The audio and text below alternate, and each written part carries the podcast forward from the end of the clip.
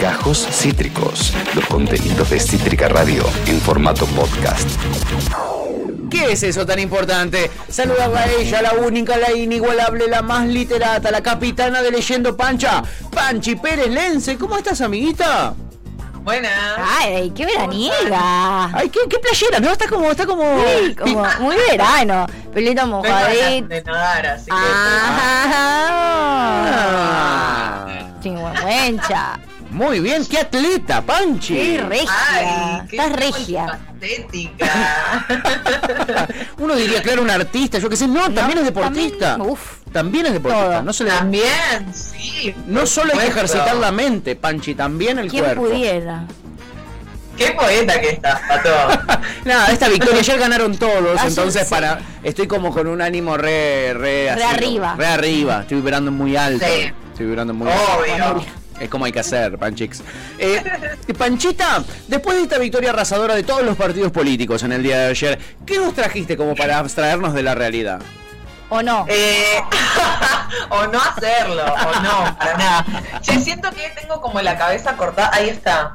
Perdón, eh, me pone mal, me pone. Ya saben que yo me pongo ¿Por qué mal. le en hacen esta, esto? que No termino de entender. ¿Por qué le hacen Porque esto a cuando estoy chiquita me veo diferente acá arriba. Bueno, nada, las cuestiones técnicas Sí, y lo- ser tipo la propia. Ahí va. No, no, pero los quiero ver, los quiero ver a ustedes también.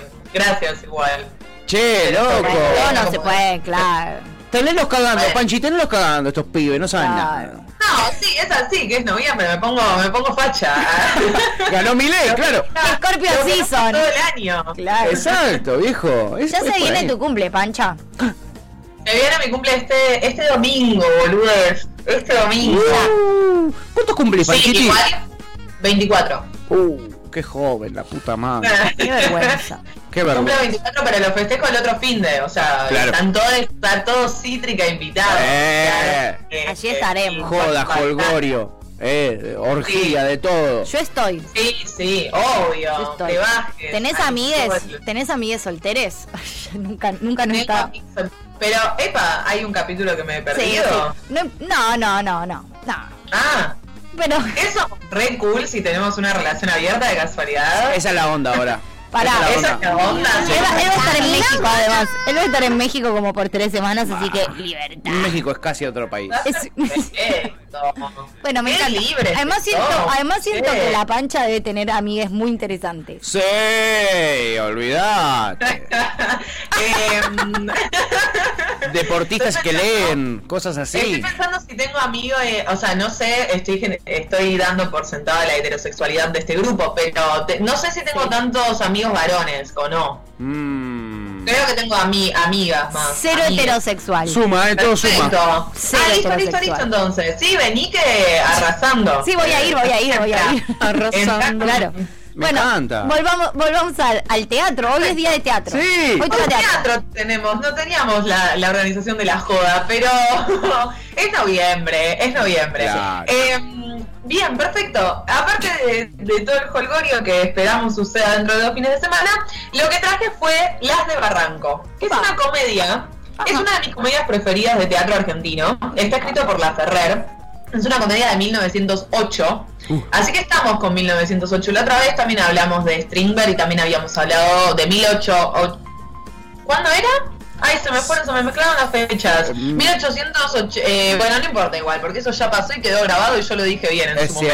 cierto. Es lo que importaba. Claro, así que eso es lo que importa. Esta, esta obra de teatro es de 1908 y está escrita por La Ferrer, que era un, dramaturgo que aparte se dedicaba a la política y que empieza a dedicarse a justamente la dramaturgia. Pensemos que el teatro argentino en principios del siglo pasado se estaba recién configurando y lo que venía habiendo en el teatro era más que nada una cuestión más costumbrista con otro tipo de obras de teatro donde el drama era lo preponderante, ¿no? O sea, eran todas eh, obras de teatro realistas, digo, no había ninguna cuestión experimental ni nada por el estilo, sino una cosa más realista de eh, fidelidad, si le podemos decir, con la realidad, pero la Ferrer lo que hace es, a través de la comedia, hacer una especie de crítica social a la configuración familiar que eh, él veía y notaba en las clases bajas, ¿no? Entonces esta es una mirada, o en las clases más que bajas, en las clases media, va, la, la, clase media todavía no existía como tal, pero en la clase alta venida menos, ¿no? Como en las clases que habían estado acomodadas, que ya están viniéndose a menos, estamos en 1908 en Argentina, entonces también hay una un, un, clima sociopolítico de conformación de identidad nacional y de conformación de las instituciones. Digo, estamos en ese principio de siglo que tiene todas estas características de la inmigración, de distintas clases sociales y distintos sujetos políticos entrecruzándose entre ellos. Uh -huh. Y acá lo que tenemos es a una familia, las de Barranco, que son todas mujeres. O sea, las de Barranco son efectivamente como las mujeres de Barranco serían, ¿no? En función de la figura de Barranco, que es el padre.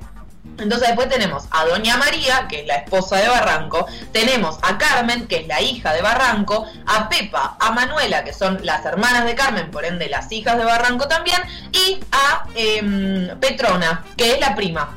Entonces tenemos a todas estas mujeres que lo que hacen es eh, intentar sostener la casa familiar porque Barranco, que era eh, parte del ejército, ha muerto, parece ser.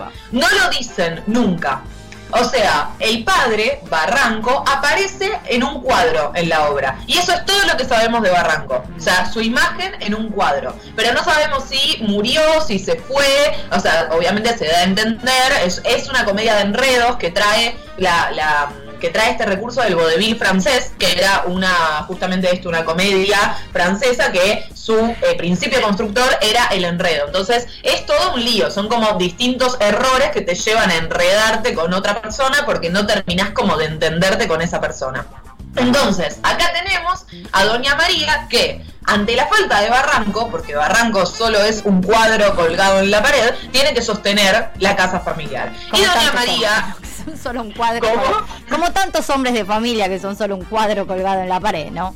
Exactamente, en 1908 y ya todo estaba igual que ahora. Totalmente, sí. Un cuadro en la pared, Doña María dice, yo tengo que sacar a flote esta familia. Entonces, lo que decide hacer, digo, todo esto lo vamos viendo como en esta en estos enredos que empieza a haber entre, entre ellas, es de algún modo, lo podríamos decir con nuestro lenguaje contemporáneo, vender a su hija.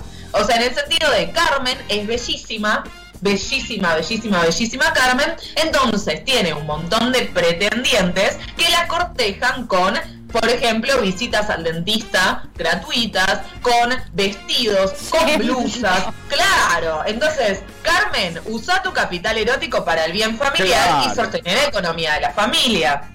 Doña María básicamente le dice eso, como Carmen, vos tenés que sostener un determinado parecer seductora frente a todos los hombres que transitan por la casa porque necesitamos que nos traigan estas cosas para poder seguir sosteniéndonos económicamente. Entonces Carmen, en contraposición, dice, no, no, no, es tremendo, Doña María es una autoritaria tremenda. Carmen no está muy de acuerdo con la venta de su rostro para eh, obtener beneficios económicos.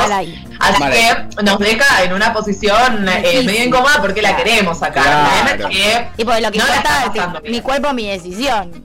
Claro, Carmen dice, mi cuerpo, mi decisión, mamá. Doña María le dice, déjate un poco de hinchar. ¿Cómo querés que sostengamos este caserón si vos no le pones un poco de voluntad? Y bueno, qué sé yo, ¿qué te cuesta sentarte a la mesa con, por ejemplo, eh, Rocamora, que es uno de los pretendientes. Aparecen hombres dentro de la, de la, de la apuesta. Acá estamos viendo una apuesta y está eh, Barranco. Sí, cuadro, cuadro espectacular.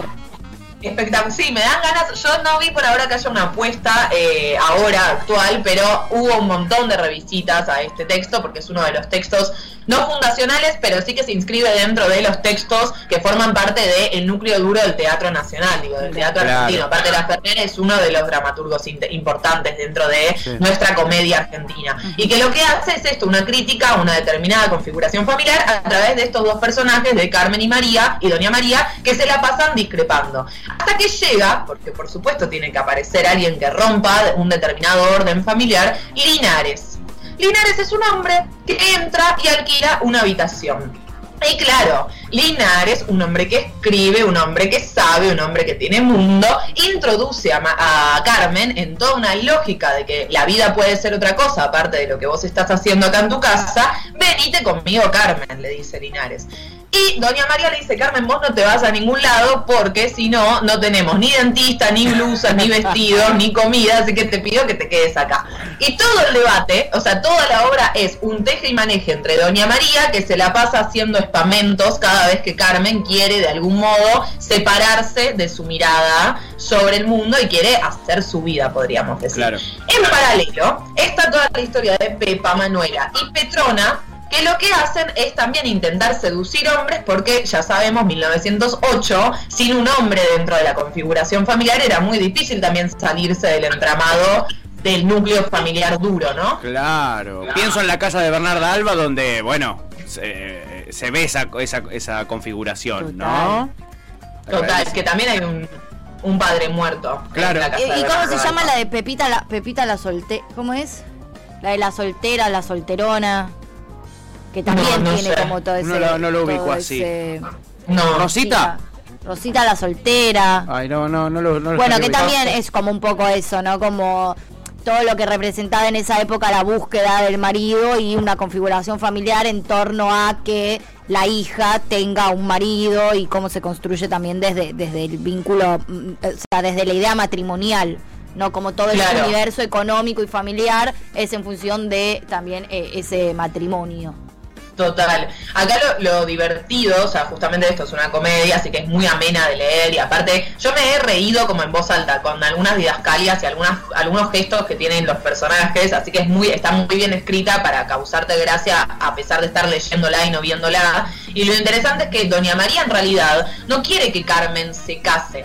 O sea, Doña María lo que hace es prometerle a todo el mundo que tienen una posibilidad con Carmen. Pero no es que efectivamente Carmen quiere, o Doña María quiere que ella se vaya de la casa, sino que hombre que aparezca, que les pueda dar algún tipo de beneficio económico, hombre que Doña María va a utilizar eh, con eh, el vínculo que, que puedan establecer con su hija Carmen. Entonces también ahí está lo interesante y lo gracioso y quizás lo disruptivo, si queremos pensarlo así, de la puesta en escena, que es que la mujer o las mujeres que, que aparecen en escena no son nada más eh, esto, posibles esposas de, de otros hombres, sino que están intentando ganarse la vida económicamente haciendo uso de esos hombres. Entonces ahí también hay un rasgo medio cómico, digo, para la concepción de la época, de que el hombre es al fin y al cabo un medio para un fin, que es sostenerse económicamente. Claro. Pero bueno, Carmen logra de algún modo correrse de eso y empieza, no voy a contar el final, que es muy lindo y muy simbólico y muy entretenido. eh, pero Carmen logra correrse de algún modo del discurso de Doña María. Pero se las recomiendo mucho, yo tengo esta edición de, de ediciones Coligüe, que aparte cuenta con una con una pequeña introducción en la cual te contextualiza un poquito como, bueno, qué hizo el autor en otros momentos, digo, tiene una línea de tiempo, Mira. no sé si ahí logran Sí. verla. Qué bueno. Sí, que la verdad está muy bueno, bueno, yo la tengo marcada porque la vi en un examen en su momento, cuando eh, íbamos a final obligatorio. Eh, sí, es flashback de la guerra, pero eh, tiene eso, un montón de notas al pie también donde nos posiciona de algún modo en el lenguaje que se maneja en la, en la puesta en escena y tiene, bueno, propuestas de trabajo por si son docentes para proponerle a sus alumnos. No. Que, no, eh, nada, te facilita el trabajo, al fin y al bueno. cabo. ¿Se lo propusiste a alguno de tus alumnos? ¿Te sirvió? Eh, no, porque no doy teatro. No, pero, Panchi, igual. Al fin te dan trabajo Bien, te dan trabajo hecho ya para que le mandes, aprovechalo. Aprovecho, me cambio de cátedra. Claro, me voy mierda. Porque no tengo el trabajo hecho. Hoy especial teatro. Resuelvan todo esto que dice acá en este libro. ¿Cómo Claro, es? ya está. Resuelto. Eh, la, la peor docente del mundo. Hola mejor. Hola, mejor. Hola más pilla. También, también, también. Depende de dónde lo mires. Digo, si el frente de todos puede decir que ganó las elecciones, vos podés decir que eso es ser una gran docente. Exacto. Tenés razón, tenés toda la razón. A partir de ahora, cada cual puede construir su propio relato. Hay una canción de no me acuerdo quién que dice el universo está hecho a medida del ojo del que lo mira. Efa- efectivamente. Corta lo la importante es la percepción que uno tiene de las cosas, no lo que sucede. Total. Lo que sucede es nada menos importante. Hay la realidad y la realidad. Sí, un poco sí. Estamos estudiando sociología. Sí, Todo cultural. pintó, pintó el momento sociológico. Eh, en el programa. Eh, O, de- o delirante, una, una sí, no, que los respetamos a los sociólogos y, y nada, los admiramos. Y han admiramos. descubierto que todo es cultural. Exactamente, que es una gran verdad, que nos ayuda a, eh, eh, eh, nada, sacarnos de encima algunas culpas. No entiendo si estamos boludeando o estamos hablando en serio, disculpa. Siempre hablamos en serio, Tuti. Siempre hablamos en Eh, serio. Claro, Pati y yo estamos hablando de recontra. ¿Cuándo, cuándo Panchi y yo no hablamos en serio? No, nunca, no Te lo quise- pido no por quise favor. decir eso. Te lo pido por favor. Me encantan, che, los lunes de teatro me encantan. Me encantan. A mí me encanta. Me encanta. Y, además cuando viene con comedia, cuando viene con comedia, eh, pega, pega, pega el doble, la verdad. Me, me encantó. Las de Barranco de Gregorio de la Ferrer, de la Fe, eh, este, un, Eh, entre amigues. Entre amigues, eh, de la Fe. Entre amigues de la fe. Exacto, del oeste, del oeste. Eh, nada, buenísimo, Panchi, me encantó, me encantó. La verdad, muy entretenido, como que ahora tengo ganas de ver la obra que estaba pasando la producción mientras vos hablabas, de, de repente. Sí. Así que... eh, Sí, hay que chusmear porque son obras que están. Digo, y vayan al teatro, que hay, aparte Sí. no está esta, pero hay otro montón de obras que están muy, muy bien. Eh, así que eso, aprovechen, que ahora se puede ir al teatro. Excelente. excelente. Lo que quiero decir es lunes que viene feriado. Hoy, Sí. lunes próximo, o sea, post el feriado, post tu cumpleaños o tu festejo de cumpleaños y Sí. eh, oráculo poético. Y oráculo poético, todo eso junto. Para cerrar noviembre, aparte, que si hay mes demencial, eh, se gana el premio Oh. al mes demencial de Uf, noviembre. por favor, por favor. Mira, me entran los calores. Necesito ese oráculo poético, la verdad, eh, para este noviembre de fuego. Mal. Panchi Pérez Lense es ella, nuestra columnista de Leyendo Pancha. Hoy nos tocó teatro. Panchix, eh, te queremos mucho, amiga. Anda. Eh, eh, te mandamos mensajito a este Finder. No te voy a decir. no, todavía no digas nada Por es mala eso, suerte. es mala suerte. Así que este, Mala suerte. este fin de te mandamos mensajes. ¿Por qué? Ah, no lo puedo decir. No sabemos. No lo sabemos. y no lo vamos a decir porque es mala suerte. ¿eh? Besote enorme, Chao, Panchita. Quiero. Te Mua, a ti. Buena semana. Gracias, igualmente. Acabas de escuchar Gajos Cítricos. Encontrá los contenidos de Cítrica Radio en formato podcast en Spotify, YouTube o en nuestra página web.